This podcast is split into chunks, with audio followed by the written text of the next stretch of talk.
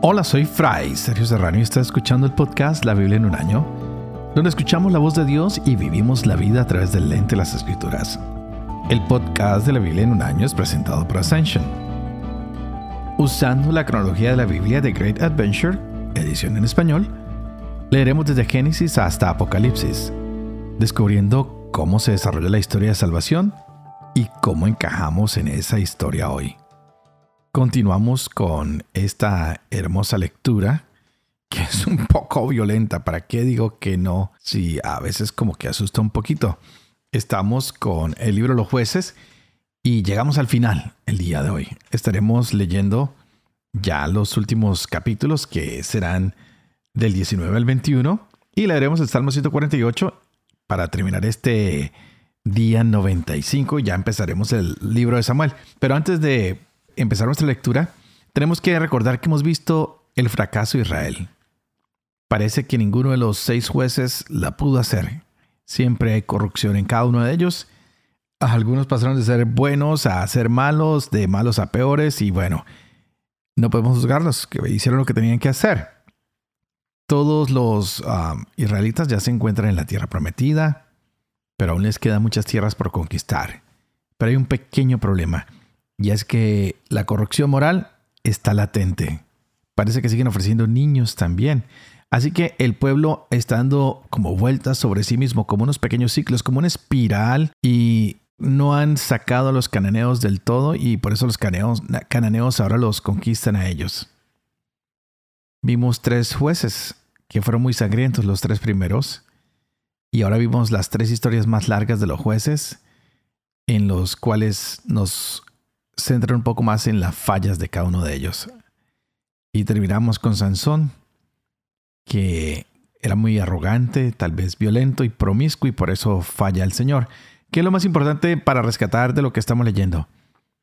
Que a cada uno de estos jueces, pues Dios los guía a través de su espíritu.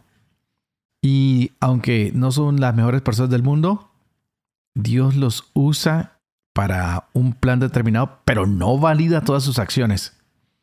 Dios obra a través de ellos, pero no aplaude todo lo que están haciendo y por eso también vienen los días difíciles para ellos y para el pueblo.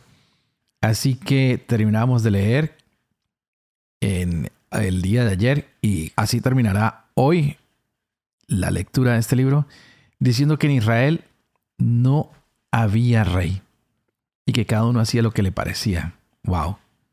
Hoy será un día bastante difícil, abuso sexual, mucha violencia, una guerra civil y la gente termina pidiendo un rey y es así como pasaremos al libro de Samuel y entenderemos cómo viene este rey que ellos están pidiendo.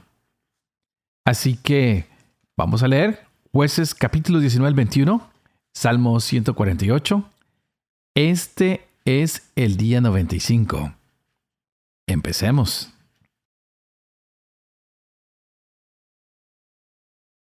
Jueces capítulo 19 En aquel tiempo, cuando aún no había rey en Israel, hubo un hombre levita que residía como forastero en los confines de la montaña de Efraín. Tomó por concubina a una mujer de Belén de Judá. Se enfadó con él su concubina y lo dejó para volver a la casa de su padre en Belén de Judá, donde permaneció bastante tiempo, unos cuatro meses. Su marido se puso en camino y fue a donde ella para hablarle el corazón y hacerla volver. Llevaba consigo a su criado y un par de burros.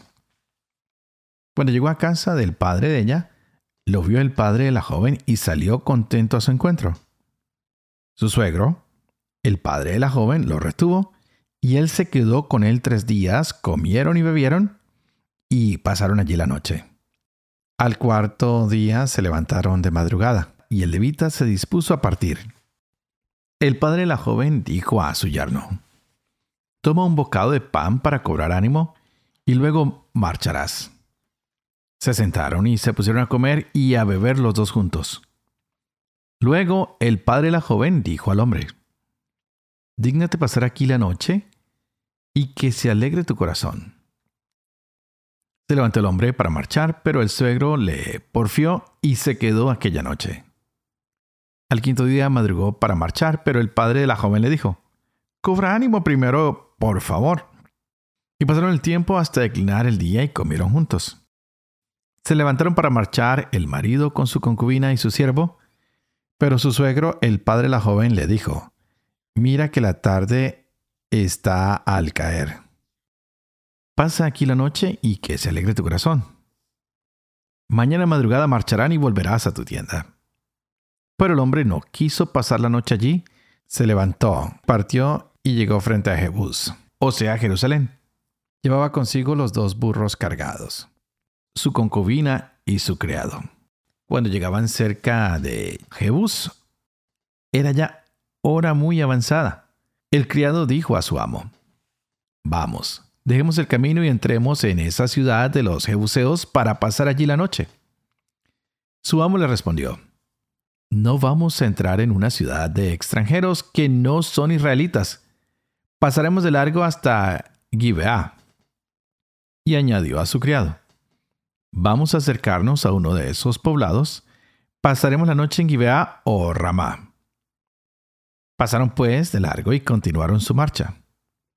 Y a la puesta del sol llegaron frente a Gibeá de Benjamín. Se desviaron hacia allí y fueron a pasar la noche en Gibeá.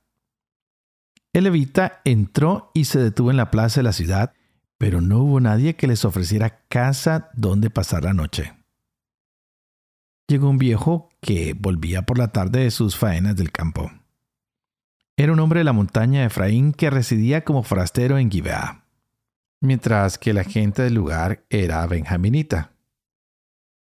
Alzando los ojos, se fijó en el viajero que estaba en la plaza de la ciudad y el anciano le dijo, ¿A dónde vas y de dónde vienes?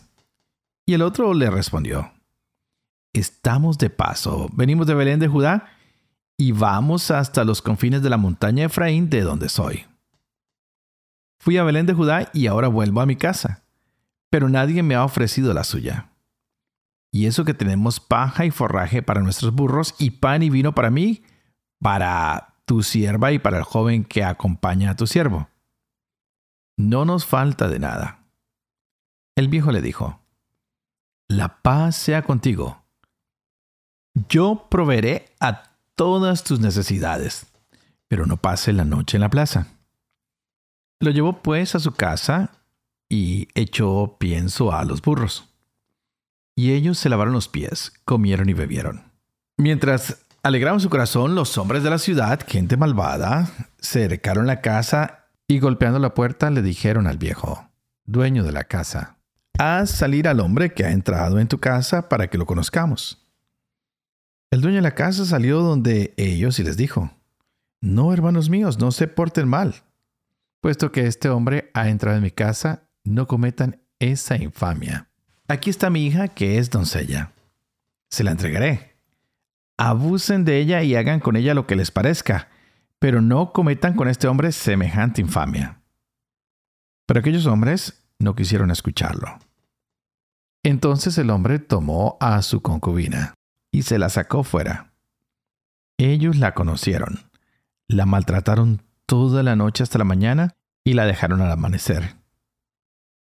Llegó la mujer de madrugada y cayó a la entrada de la casa del hombre donde estaba su marido. Allí quedó hasta que fue de día. Por la mañana se levantó su marido, abrió las puertas de la casa y salió para continuar su camino y vio que la mujer, su concubina, estaba tendida a la entrada de la casa con las manos en el umbral. Y le dijo, levántate, vámonos. Pero no le respondió. Entonces el hombre la cargó sobre su burro y se dirigió a su pueblo. Llegando a su casa, cogió un cuchillo y tomando a su concubina, la partió miembro por miembro en doce trozos y los envió por todo el territorio de Israel y dio esta orden a sus emisarios. Esto han de decir a todos los israelitas. ¿Se ha visto alguna vez cosas semejantes desde que los israelitas subieron del país de Egipto hasta hoy? Piensen en ello, pidan consejo y tomen una decisión. Y todos los que lo veían decían, nunca ha ocurrido ni se ha visto cosa igual desde que los israelitas subieron del país de Egipto hasta hoy. Salieron pues todos los israelitas y se reunió toda la comunidad como un solo hombre, desde Dan hasta Berseba.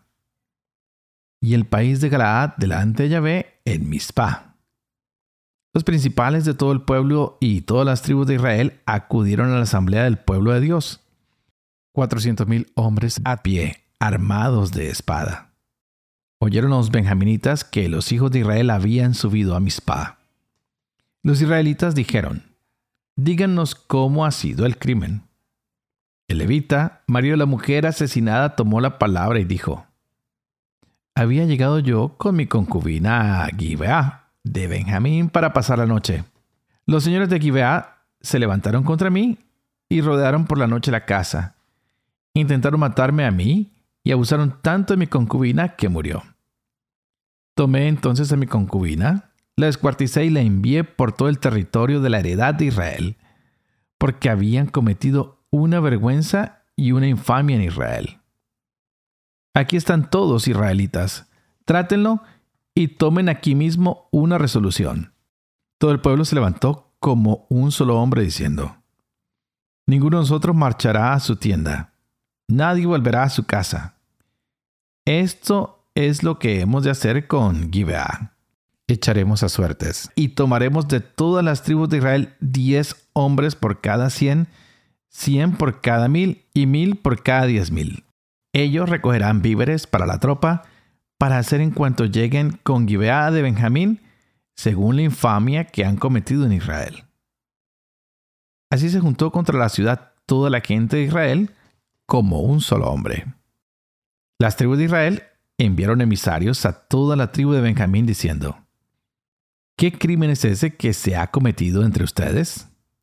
Ahora pues, entréguenos a esos hombres malvados de Gibeá, para que los matemos y desaparezca el mal de Israel.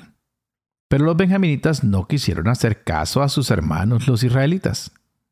Los benjaminitas, dejando sus poblados, se reunieron en Gibeá para salir al combate contra los israelitas.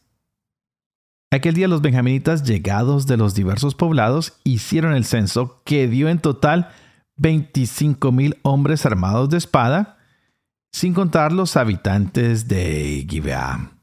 En toda esta tropa había 700 hombres elegidos, zurdos, capaces todos ellos de lanzar una piedra con la onda contra un cabello sin errar el tiro.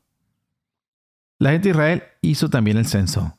Sin contar a Benjamín, eran 400.000 armados de espada, todos hombres de guerra. Partieron pues y subieron a Betel. Consultaron a Dios y le preguntaron los israelitas, ¿quién de nosotros subirá el primero a combatir contra los benjaminitas? Y Yahvé respondió, Judá subirá primero. Los israelitas se levantaron temprano y acamparon frente a Gibeá.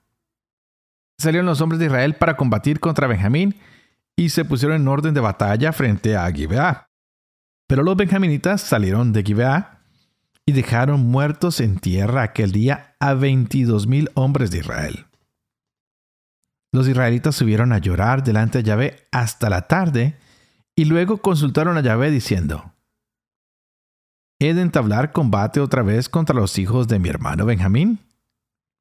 Yahvé respondió, suban contra él. Entonces la tropa de Israel recobró su valor y volvió a ponerse en orden de batalla en el mismo lugar que el primer día. El segundo día los israelitas se acercaron a los benjaminitas, pero también aquel segundo día Benjamín salió de Gibeá a su encuentro y volvió a dejar tendidos en tierra a dieciocho mil israelitas, todos ellos armados de espada. Entonces todos los israelitas y todo el pueblo subieron hasta Betel. Lloraron, se quedaron allí delante de Yahvé ayunaron todo el día hasta la tarde y ofrecieron holocaustos y sacrificios de comunión delante de Yahvé. Consultaron luego los israelitas a Yahvé, pues el arca de la alianza de Dios se encontraba allí, y Pinjas, hijo de Eleazar, hijo de Aarón, estaba entonces a su servicio. Dijeron, ¿he de salir otra vez a combatir a los hombres de mi hermano Benjamín, o debo dejarlo? Yahvé respondió, suban, porque mañana lo entregaré en sus manos. Israel puso gente emboscada alrededor de Gibeá. Al tercer día los israelitas marcharon contra los benjaminitas y se pusieron en orden de batalla como las otras veces frente a Gibeá. Los benjaminitas salieron a su encuentro y se dejaron atraer lejos de la ciudad. Comenzaron como las otras veces a matar gente del pueblo por los caminos que suben, uno a Betel y otro a Gibeá, a campo raso, unos treinta hombres de Israel. Los benjaminitas se decían, los hemos derrotado como la primera vez. Pero los israelitas se habían dicho, vamos a huir para atraerlos lejos de la ciudad hacia los caminos. Entonces todos los hombres de Israel se levantaron de sus puestos. Tomaron posiciones en Baal Tamar, y los emboscados de Israel atacaron desde su puesto al oeste de Geba. Diez mil hombres elegidos de todo Israel llegaron frente a Gibeá. El combate se endureció. Los benjaminitas no se daban cuenta de la calamidad que se les venía encima. Yahvé derrotó a Benjamín ante Israel y aquel día los israelitas mataron en Benjamín a 25.100 hombres, todos ellos armados de espada. Los benjaminitas se vieron derrotados. Los hombres de Israel habían cedido terreno a Benjamín porque contaban con la emboscada que habían puesto contra Gibeá. Los emboscados marcharon a toda prisa contra Gibeá. Se desplegaron y pasaron a cuchillo a toda la ciudad. La gente de Israel y los emboscados habían convenido en levantar una humareda como señal desde la ciudad. Entonces harían frente a los combatientes de Israel. Benjamín comenzó matando a algunos israelitas, unos 30 hombres, y se decían, están completamente derrotados ante nosotros como en la primera batalla. Pero entonces la señal, la columna de humo comenzó a levantarse de la ciudad. Y Benjamín, mirando atrás, vio que toda la ciudad ardía en llamas que subían hacia el cielo. Entonces los hombres de Israel se volvieron y los benjaminitas temblaron al ver la calamidad que se les venía encima. Volvieron la espalda ante la gente de Israel camino del desierto. Pero los combatientes los acosaban, y los que venían de la ciudad los destrozaban cogiéndolos en medio. Así envolvieron a Benjamín. Lo persiguieron sin descanso y lo aplastaron hasta llegar frente a Geba, por el oriente. Cayeron de Benjamín dieciocho mil hombres, todos ellos hombres valerosos. Volvieron la espada y huyeron al desierto hacia la peña de Rimón. Los israelitas fueron atrapando por los caminos a cinco mil hombres. Luego persiguieron a Benjamín hasta Gidón y le mataron dos mil hombres. El total de los benjaminitas que cayeron aquel día fue de veinticinco mil hombres armados de espada, todos ellos hombres valerosos. Seiscientos hombres habían podido volverse y escapar al desierto hacia la peña de Rimón. Se quedaron en la peña de Rimón cuatro meses. Las tropas de Israel se volvieron contra los benjaminitas y pasaron a cuchillo a los varones de la ciudad, al ganado y a todo lo que encontraron. Incendiaron también todos los poblados que encontraron. Los hombres de Israel habían jurado en Mizpah. Ninguno de nosotros dará a su hija en matrimonio a Benjamín. El pueblo fue a Betel y allí permaneció delante de Dios hasta la tarde clamando y llorando con grandes gemidos. Decían, Yahvé, Dios de Israel, ¿Por qué ha de suceder esto en Israel que desaparezca hoy de Israel una de sus tribus? Al día siguiente el pueblo se levantó de madrugada, construyó allí un altar y ofreció holocaustos y sacrificios de comunión. Dijeron los israelitas, ¿quién de entre todas las tribus de Israel no acudió a la asamblea ante Yahvé? Porque se había jurado solemnemente que el que no subiera a Mizpah ante Yahvé tenía que morir. Los israelitas estaban apenados por su hermano Benjamín y decían, Hoy ha sido arrancada una tribu de Israel. ¿Qué haremos para proporcionar mujeres a los que quedan? Pues nosotros hemos jurado por Yahvé no darles nuestras hijas en matrimonio. Entonces se dijeron, ¿cuál es la única tribu de Israel que no subió ante Yahvé a Mizpah? Y vieron que nadie de Yahvé de Galaad había ido al campamento a la asamblea. Hicieron el censo de la gente y no había entre ella ninguno de los habitantes de Yahvéz de Galaad. Entonces la comunidad mandó allá doce mil hombres valientes y les dio esta orden. Vayan y pasen a cuchillo a los habitantes de Yahvéz de Galaad, incluidas las mujeres y los niños. Esto es lo que han de hacer. Consagrarán al anatema a todo varón y a toda mujer que haya conocido varón, pero dejarán con vida a las doncellas. Así lo hicieron. Entre los habitantes de Yahvéz de Galaad, encontraron 400 muchachas vírgenes que no habían conocido varón y las llevaron al campamento en Silo, que está en el país de Canaán. Toda la comunidad mandó emisarios a los benjaminitas que estaban en la peña de Rimón para hacer las paces. Volvió entonces Benjamín. Les dieron las mujeres de Yahvéz de Galaad, que habían quedado con vida, pero no hubo suficientes para todos. El pueblo se compadeció de Benjamín, pues Yahvé había abierto una brecha entre las tribus de Israel. Decían los ancianos de la comunidad, ¿qué podemos hacer para proporcionar mujeres a los que quedan? Pues las mujeres de Benjamín han sido exterminadas. Y añadían, ¿cómo conservar un resto de Benjamín para que no sea borrada una tribu de Israel? Porque nosotros no podemos darles nuestras hijas en matrimonio. Es que los israelitas habían pronunciado este juramento. Maldito sea el que dé mujer a Benjamín. Pero se dijeron, es ahora la fiesta de Yahvé, la que se celebra todos los años en Silo. La ciudad está al norte de Betel, al oriente de la calzada que sube de Betel a Siquén y al sur de Leboná. Dieron esta orden a los benjaminitas. Vayan a esconderse entre las viñas. Estarán alerta y cuando las muchachas de Silo salgan para danzar en corro, saldrán de las viñas y raptarán cada uno una mujer de entre las muchachas de Silo, y se irán a la tierra de Benjamín. Si sus padres o sus hermanos vienen a querellarse contra ustedes, les diremos, háganos el favor de perdonarlos. Pues no hemos podido capturar una mujer para cada uno en el combate, y no son ustedes los que se las han dado, porque en ese caso serían culpables. Así lo hicieron los benjaminitas. Se llevaron tantas mujeres cuantos eran ellos raptando otras tantas danzarinas. Luego se fueron, volvieron a su heredad, reedificaron las ciudades y se establecieron en ellas. Los israelitas se marcharon entonces de allí, cada uno a su tribu y a su clan, y partieron de allí cada uno a su heredad. Por aquel tiempo no había rey en Israel, y cada uno hacía lo que le parecía bien.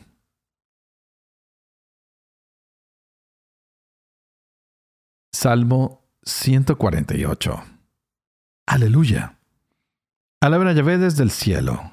Alábenlo en las alturas. Alábenlo todos sus ángeles, todas sus huestes. Alábenlo. Alábenlo sol y luna. Alábenlo estrellas lucientes. Alaben los cielos de los cielos, aguas que están sobre los cielos. Alaben ellos el nombre de Yahvé, pues Él ordenó y fueron creados. Él los fijó por siempre, por los siglos. Les dio una ley que nunca pasará. Alaben a Yahvé desde la tierra, monstruos del mar y abismos todos, fuego y granizo, nieve y bruma, viento tempestuoso que hace su voluntad, montañas y todas las colinas, árboles frutales y todos los cedros, fieras y todos los ganados, reptiles y pájaros que vuelan. Reyes de la tierra y pueblos todos, dignatarios y jueces de la tierra, jóvenes y doncellas también, los viejos junto con los niños. Alaben el nombre de Yahvé, solo su nombre es sublime, su majestad sobre el cielo y la tierra. Él realza el vigor de su pueblo, orgullo de todos sus fieles, de los hijos de Israel, pueblo de sus íntimos.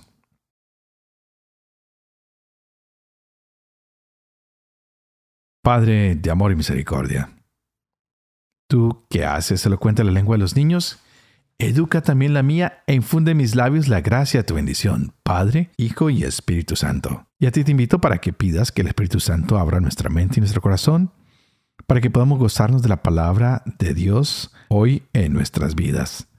¡Wow! ¡Qué relatos los que nos han tocado por estos días! Mucha sangre, muchos crímenes, muchas cosas difíciles para todas estas personas. Y es así como vamos llegando al final del libro Los jueces.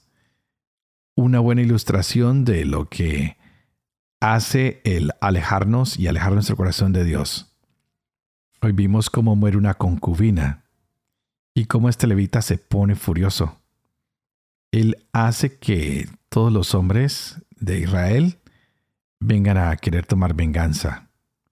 Y nos damos cuenta que a veces los extremos y las aberraciones pueden llevar a que las personas se alejen de Dios, que se alejen de su Creador. En nuestras épocas no estamos nada diferentes. Nos alejamos de Dios porque nos agarramos a cosas diferentes, porque vamos a los extremos, vamos de un lado para el otro sin saber qué está pasando. Así que debemos tratar de evitar, así que tenemos que tratar de evitar que se abusen siempre a los más débiles. Como sociedad tenemos que unirnos no para cobrar venganza, sino para defender y para rechazar la depravación moral. Pidámosle a Dios que a través de su naturaleza divina nos limpie de qué de nuestros bajos instintos, de nuestras tendencias que a veces controlan nuestra naturaleza humana y nos llevan a hacer cosas bestiales. Pidámosle a Dios que hoy encienda la esperanza en la humanidad que volvemos a ser esos humanos que son imagen y semejanza de Él, buenos, bellos, bondadosos. Solo Dios puede poner remedio a nuestra humanidad y ya lo ha hecho a través de Jesucristo en la cruz. Él ha querido transformar a toda la humanidad, toda la creación. Él va a transformar a todo el que cree en que Jesús es el Salvador. Así que digámosle hoy, Señor, sálvanos del pecado, sálvanos de la perdición, rescátanos. Solo un milagro tuyo puede ayudarnos. Y tal vez nuestro corazón se ha alejado como se alejó el pueblo de Israel. Y tal vez ya hemos olvidado que tú eres nuestro rey y estamos cada uno tratando de hacer lo que más queremos o nos gusta. Pero sabemos que a veces no estamos haciendo lo que tu voluntad nos recuerda.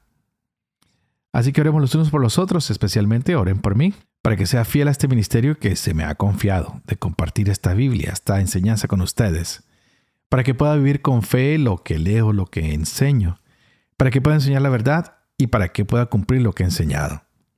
Y que la visión de Dios Toporoso, que es Padre, Hijo y Espíritu Santo, descienda sobre ustedes y los acompañe siempre. Que Dios los bendiga.